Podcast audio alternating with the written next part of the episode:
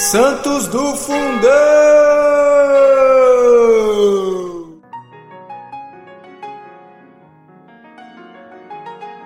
Fala galera, tudo bem? Hoje, 19 de março, vamos falar sobre São José, esposo da Santa Virgem. Como Deus honra São José? Coloca-o, por assim dizer, em seu próprio lugar. Confiou-lhe seu filho único, um Deus feito homem, com sua Santíssima Mãe. Confiou-lhe tais pessoas sob a mais afetuosa confiança. José é o esposo legítimo de Maria e, neste sentido, o pai de Jesus, pai legal, pai adotivo, mas, sobretudo, pai por afeição. Foi ele o primeiro homem a quem Deus revelou o cumprimento da grande promessa feita aos nossos primeiros pais após a queda.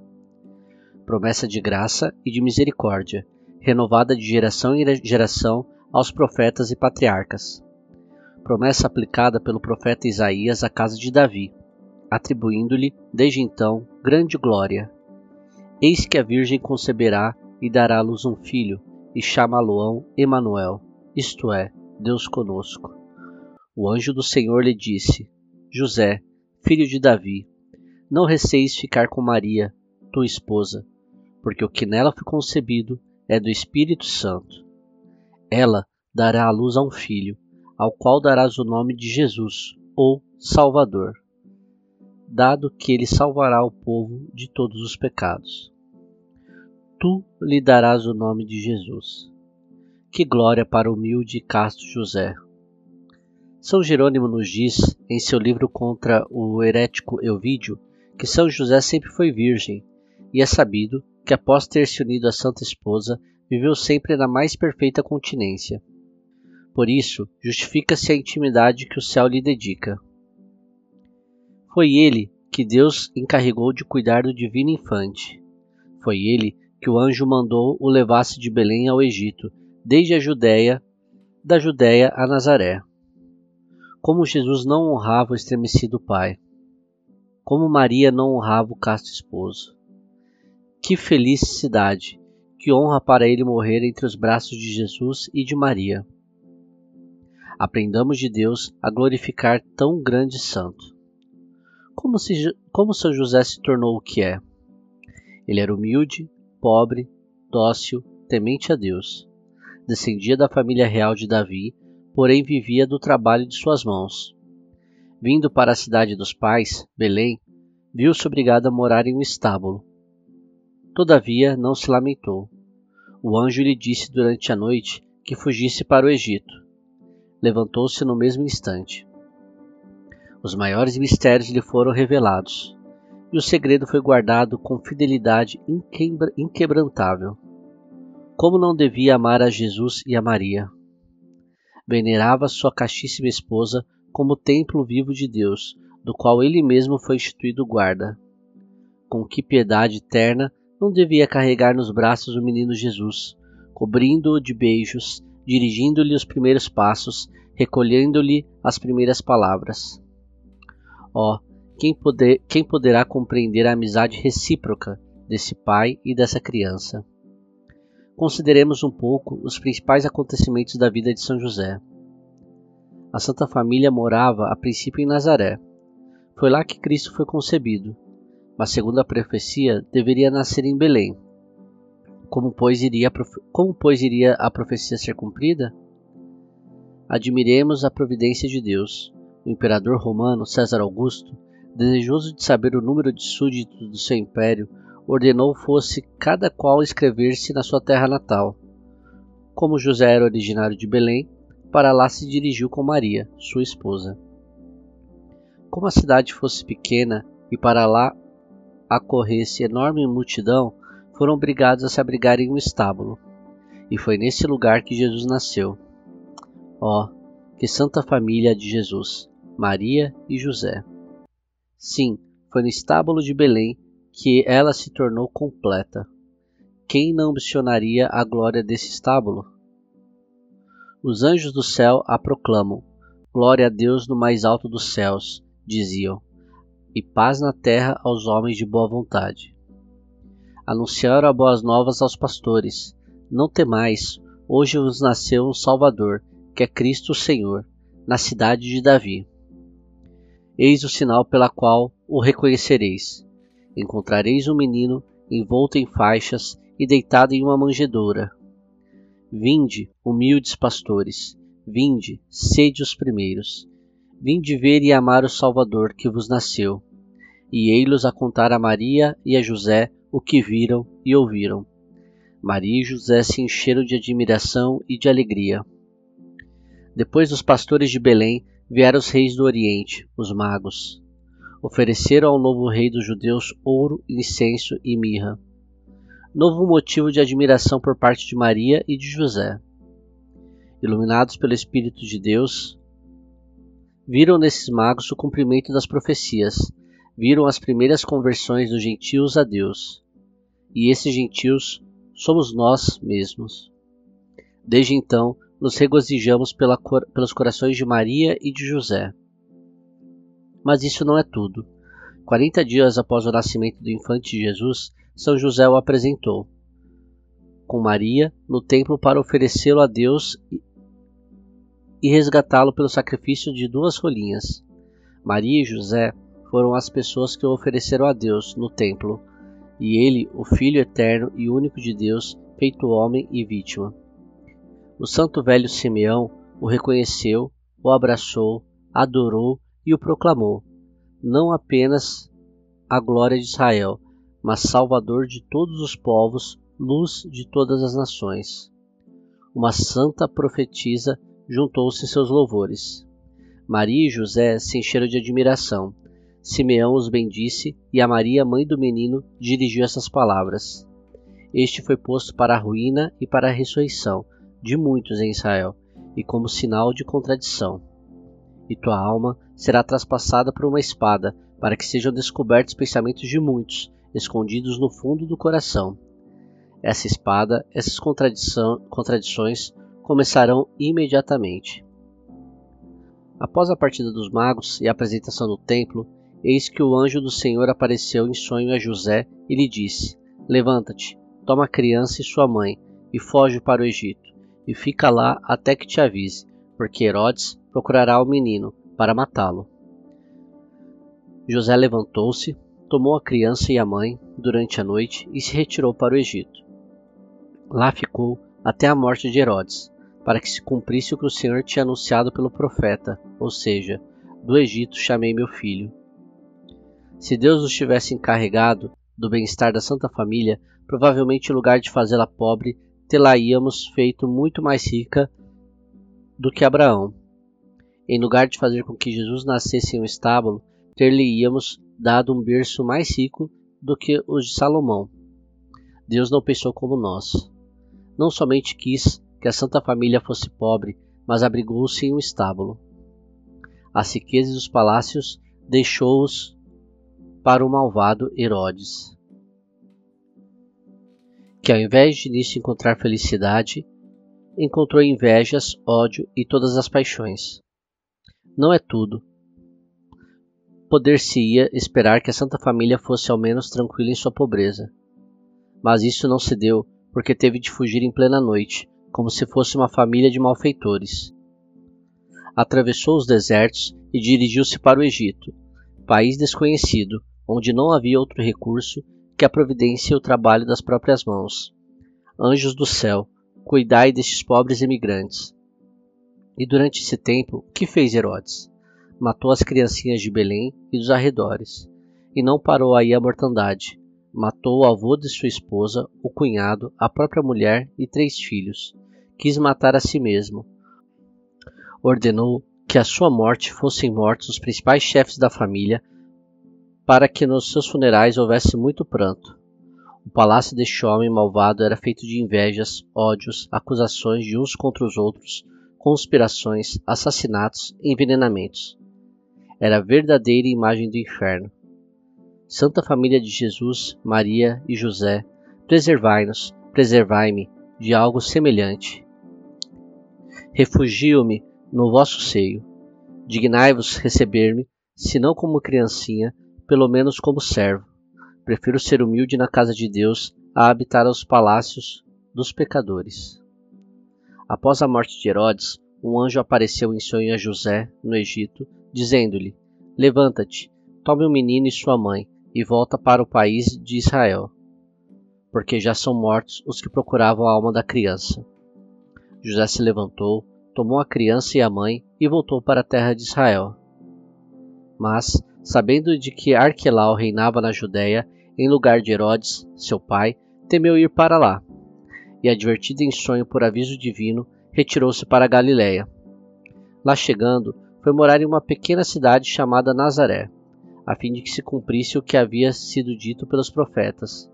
Será chamado Nazareno, em hebraico Notzer ou Notzri.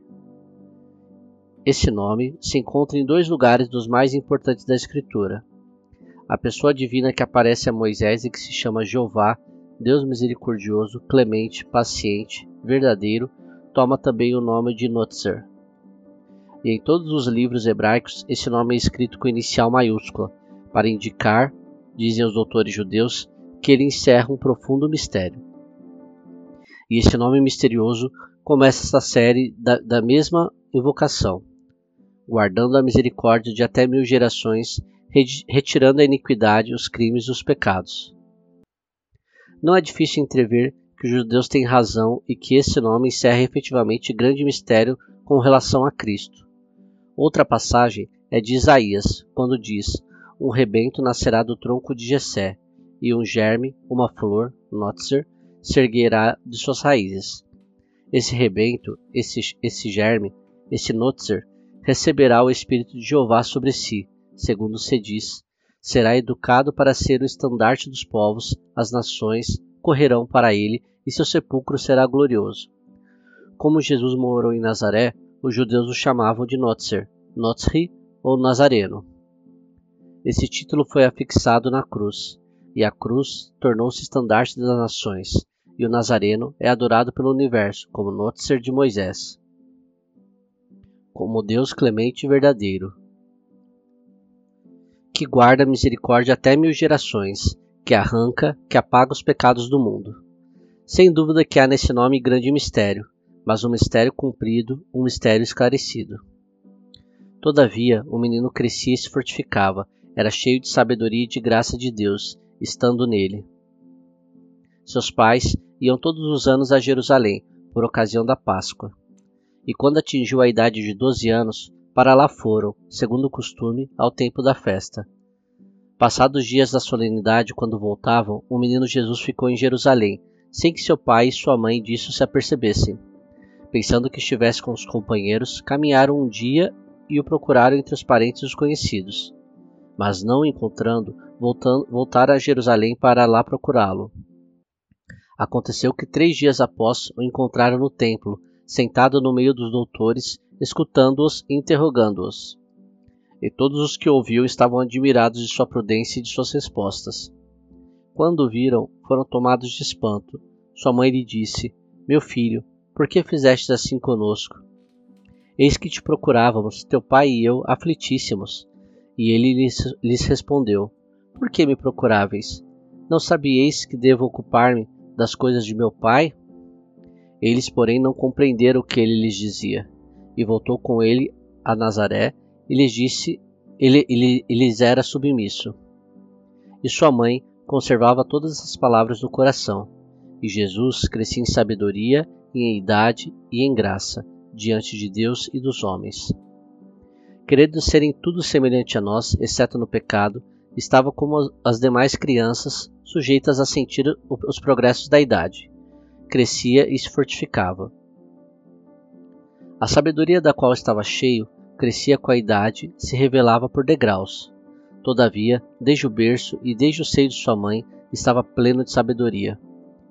Sua santa alma, desde a concepção, unida à sabedoria eterna em unidade de pessoa, era intimamente dirigida e recebeu a, a princípio um dom da sabedoria acima de tudo, alma que era o Verbo divino, alma pura de sorte que, de acordo com a própria humanidade, todos os tesouros da ciência e da sabedoria estavam infusos nele.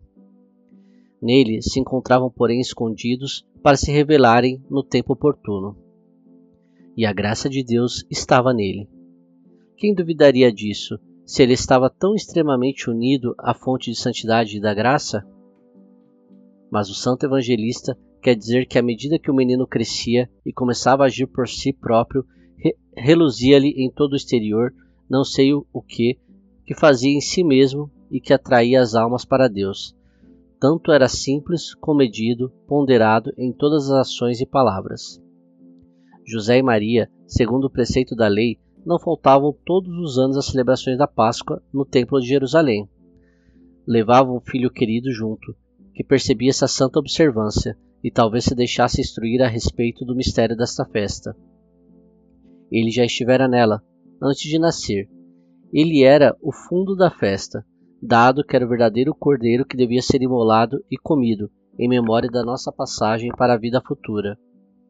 Mas Jesus, sempre submisso aos pais mortais durante sua infância, deixou um dia patente que sua submissão não provinha da fraqueza e da incapacidade de uma idade ignorante, mas de ordem mais profunda. Escolheu, para cumprir este mistério, a idade dos 12 anos, quando se começava a obter capacidade de raciocínio e de reflexões mais sólidas, a fim de não parecer querer forçar a natureza, mas antes seguir-lhe o curso e o progresso. A subtração de Jesus, escapando à sua Santa Mãe e ao Santo José, não é uma punição, mas um exercício. Não se lê que tenham sido acusados de tê-lo perdido por negligência ou por qualquer falta. É, pois, uma humilhação e um exercício. Primeiramente, sentiram-se inquietos, depois tristes, pelo fato de não encontrar entre os parentes os conhecidos, entre os quais julgavam estar. Quantas vezes se nos é permitido fazer conjecturas, quantas vezes o santo ancião deve ter se mortificado pelo pouco cuidado que tivera com o depósito celeste. Como não teria ficado aflita com ele a terna mãe, como a melhor esposa que jamais existiu? Os encantos do santo menino eram surpreendentes. É para admitir que todos o quisessem para si. E nem Maria, nem José podiam deixar de crer que estivesse em qualquer grupo de viajantes, porque as pessoas da mesma região iam a Jerusalém em grupos para se fazerem companhia. Assim, Jesus escapou facilmente e seus pais caminharam um dia sem, sem a perceberem da perda. Voltai a Jerusalém. Não é entre os parentes nem entre os homens que se deve procurar Jesus Cristo, é na Cidade Santa, é no templo que o encontraremos ocupado com os assuntos do seu Pai. Com efeito, após três dias de procura laboriosa, quando tinham sido bastante pranteado e procurado, o santo menino se deixou encontrar no templo. Estava sentado no meio de doutores. Estes o escutavam e o interrogavam, e todos os que ouviam se admiravam de sua prudência e de suas respostas Ei-lo, pois, de um lado sentado com os doutores, como se ele mesmo fosse um deles e tivesse nascido para ensiná-los, e de outro, não o vemos dar lições expressas. Escutava interro interrogava os que eram reconhecidos como mestres em Israel, não juridicamente, por assim dizer, nem dessa maneira autêntica da qual usou mais tarde. Era, se podemos dizer, um menino, e como que desejoso de ser instruído. É por isso que foi dito que escutava e respondia por sua vez aos doutores que o interrogavam, e se admiravam de suas respostas, menino modesto que era, doce e bem instruído nele, percebendo como é claro algo de superior, de sorte que o deixavam tomar lugar entre os mestres. Admiremos como Jesus, por sábia economia, soube conduzir todas as coisas e como deixou transparecer algo do que era, sem querer perder inteiramente o caráter de criança. Ide ao templo, crianças cristãs, ide consultar os doutores, interrogai-os, respondei-lhes. Reconhecei neste mistério o começo do catecismo e da escola cristã. E vós, pais cristãos, se Jesus não se furta a interrogar, responder e escutar, como podeis subtrair vossos filhos ao catecismo e à instrução pastoral? Admiremos também, como todos os outros, a prudência de Jesus, prudência não somente acima da idade, mas ainda absolutamente acima do homem, acima da carne e do sangue, prudência do espírito. Poderíamos aqui relembrar algumas das respostas de Jesus, que fizeram os doutores admirar-lhe a prudência, mas o Evangelho nos conservou uma que nos fará conhecer suficientemente a natureza de todas as outras. Seus pais ficaram admirados de encontrá-lo entre os doutores, aos quais causava espanto, o que assinala que estes não viam nele nada de, nada de extraordinário no comum da vida, porque tudo estava como que envolto no véu da, da infância. E Maria, que era a primeira a sentir a perda de um filho tão querido, foi também a primeira a lamentar-lhe a ausência. E meu filho, disse ela, por que nos fizeste isso? Teu pai e eu aflitos te procurávamos. Notai, teu pai e eu. Ela disse pai, e de fato ele o era. Como já vimos, pai não somente pela adoção do santo menino, mas ainda verdadeiramente pai pelo sentimento, pelo cuidado, pela doçura, o que fez com que Maria dissesse: Teu pai e eu aflitos, iguais na aflição, porque, sem ter tomado parte do teu nascimento, partilha comigo da alegria que te possuir e da dor de te perder. Todavia, mulher obediente e respeitosa, nomeia José por primeiro, teu pai e eu, dando-lhe a honra de tratá-lo como se fosse pai a exemplo dos demais. Ó Jesus, como tudo é ponderado em tua família, como cada qual, sem olhar para as honrarias que merece, faz o que pede edificação e o bom exemplo. Família bendita é a sabedoria eterna que te dirige. Por que me procuráveis? Não sabieis que devo ocupar-me das coisas do meu pai? Eis a resposta sublime do menino. Teria com isso corrigido a Maria por ter chamado a José de seu pai? Absolutamente. Ele lembra apenas a doce lembrança de seu verdadeiro pai, Deus, cuja vontade, assunto do qual quer falar, deve ser sua ocupação. A vontade do pai era que lhe desse então uma amostra de sabedoria, da qual estava pleno e que vinha declarar juntamente com a superioridade como devia tratar os pais mortais, sem seguir a carne e o sangue, seus superiores de direito, a ele submetido por deferência especial. E eles não compreenderam o que ele lhes dizia. Não raciocinemos mal a propósito deste texto do Evangelho. Afirma-se não apenas de José, mas também de Maria, que não compreenderam o que Jesus queria dizer. Maria compreendia sem dúvida o que ele dizia de Deus, seu Pai, pois um anjo lhe havia anunciado o mistério. O que não compreendeu profundamente, na medida em que o assunto o merecia, foram as coisas de seu Pai, das quais devia se ocupar. Aprendamos que não é na ciência, mas na submissão que consiste a perfeição. Para nos impedir de duvidar disso, Maria mesma nos é apresentada como ignorando o mistério, do qual lhe falava o filho querido. Ela não se mostrou curiosa, absolutamente, continuou submissa. É o que vale mais do que a ciência. Deixemos Jesus Cristo agir em Deus, fazer e dizer coisas altas e impenetráveis. Olhemos para ele, como Maria o fez, com santo espanto. Conservemo-lo em nosso coração, para nelas meditarmos e assimilarmos, para as compreendermos quando Deus o quiser na medida em que o dispuser. E ele partiu com os pais e foi para Nazaré. Após ter se afastado um pouco para dedicar-se à obra e ao serviço do seu pai, tornou a vida ordinária, obedecendo aos pais. É talvez misticamente que o Evangelho fala em descer. Mas seja o que for, a verdade é que voltando para junto dos pais, até o batismo, ou seja, a idade de 30 anos, não fez outra coisa senão obedecer-lhes. Sinto-me preso de espanto a esta palavra. Estaria nisso todo o emprego de Jesus Cristo, do Filho de Deus? Todo o seu emprego, todo o seu exercício é obedecer a, a duas de suas criaturas? Em que ele obedecer? Nos exercícios mais humildes, na prática de um serviço mecânico. Onde estão os que se lamentam, que murmuram quando seus serviços não correspondem às capacidades que possuem digamos melhor, ao orgulho? Que venham à casa de José e Maria e que vejam Jesus trabalhar. Não lemos que seus pais tenham tido criados, semelhantemente aos pobres, pessoas cujos filhos são os servidores. Jesus disse de si mesmo que tinha vindo para servir. Os anjos foram obrigados, por assim dizer, a virem servi-lo no deserto e não vemos em nenhuma parte que tenha tido servidores. O certo é que ele trabalhava na oficina de seu pai. Compete esclarecer que, pelo que parece, perdeu José antes do tempo de seu ministério. Por ocasião da paixão, deixou sua mãe com um discípulo bem amado, que a recebeu em sua casa coisa que não teria feito se José, seu casto esposo, ainda estivesse vivo. Desde o começo de seu ministério, vê-se Maria convidada com Jesus às bodas de Caná. Não se fala de José. Pouco depois, vemos-los em Carfanaum, com sua mãe, irmãos e discípulos. José não aparece. Maria aparece muitas vezes, mas depois de ter sido educado por São José, não se fala mais deste santo homem. E quando no começo do seu ministério Jesus Cristo vinha pregar em sua terra, dizia-se: Não é este o carpinteiro, filho de Maria? Como ele, não nos envergonhemos pelo fato de o terem visto, por assim dizer, manter a oficina, sustentar com seu trabalho a mãe viúva e levar adiante o pequeno comércio de uma profissão que garantia a subsistência de ambos.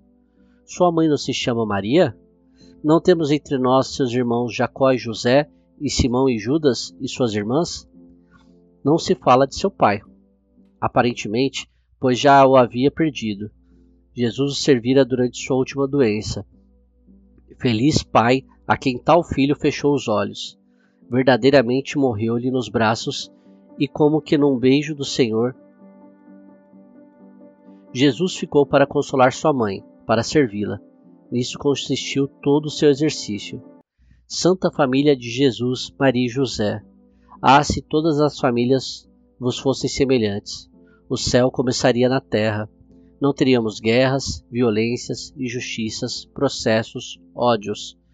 Por toda parte reinaria a paz, a união, a concórdia, a caridade.